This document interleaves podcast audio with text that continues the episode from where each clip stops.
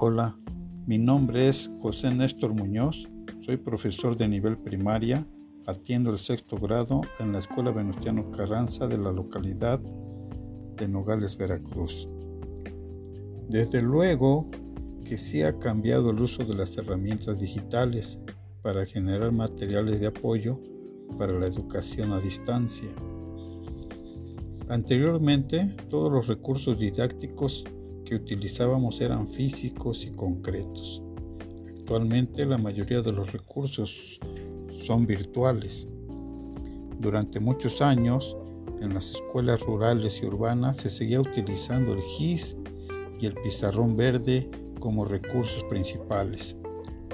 Veía con tristeza cómo la mayoría de las profesiones tenía grandes avances tecnológicos que les servían de apoyo para aplicar sus conocimientos y desarrollar su trabajo, como la medicina, la ingeniería y la robótica, entre otros más. Cuando llegaron los equipos de enciclomedia, ya me había capacitado antes.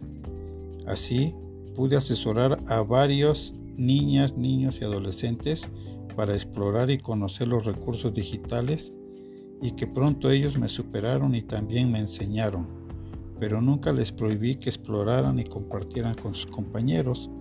Siempre pensé y sigo pensando que si se descompone un equipo se manda a reparar.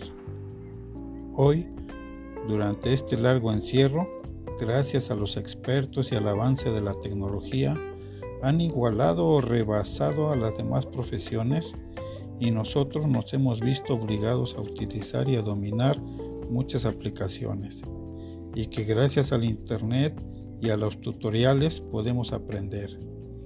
Por eso recuerdo un texto que se me quedó grabado que dice, no aprende el que no quiere. En este sentido, todos los profesores debemos ser estudiantes permanentes.